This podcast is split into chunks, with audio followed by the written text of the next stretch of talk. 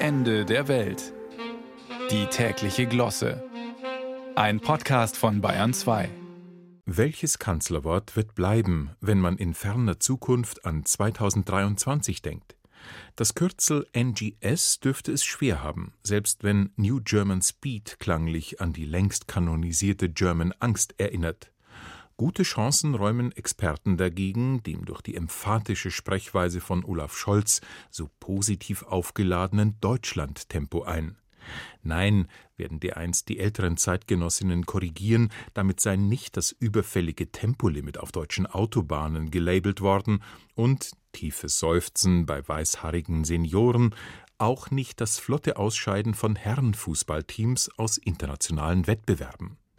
Deutschlandtempo sollte symbolisch für den beschleunigten Weg aus diversen Krisen in eine strahlende Zukunft stehen, für ein Land, das Funken sprüht, statt vom Lamento der Unkenrufe depressiv zu werden. Deutschland könne modern, digital und einfach, so der Verkehrsminister, als er stolz den Beschluss für ein 49-Euro-Ticket verkündete, das inzwischen als Deutschland-Ticket am Start ist. Doch schon zerbröseln die Säulen der Wissingschen Trias, denn beispielsweise einfach ist im föderalen Deutschland nichts.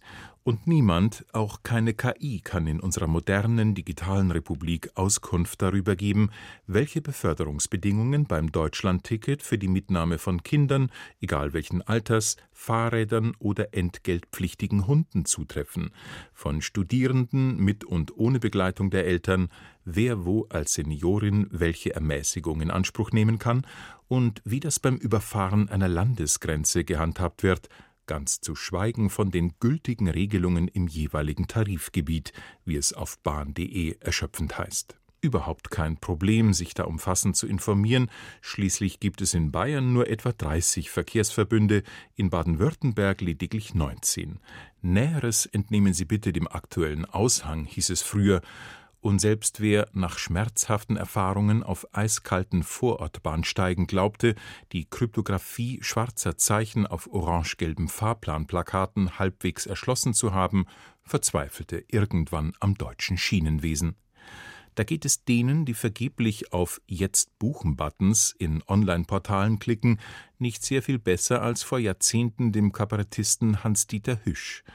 Der stürmte in Hut und Mantel kurz vor Schluss in eine Samstagabend-TV-Sendung, und Dieter Hildebrand fragte ihn, leicht vorwurfsvoll, warum er denn viel zu spät komme.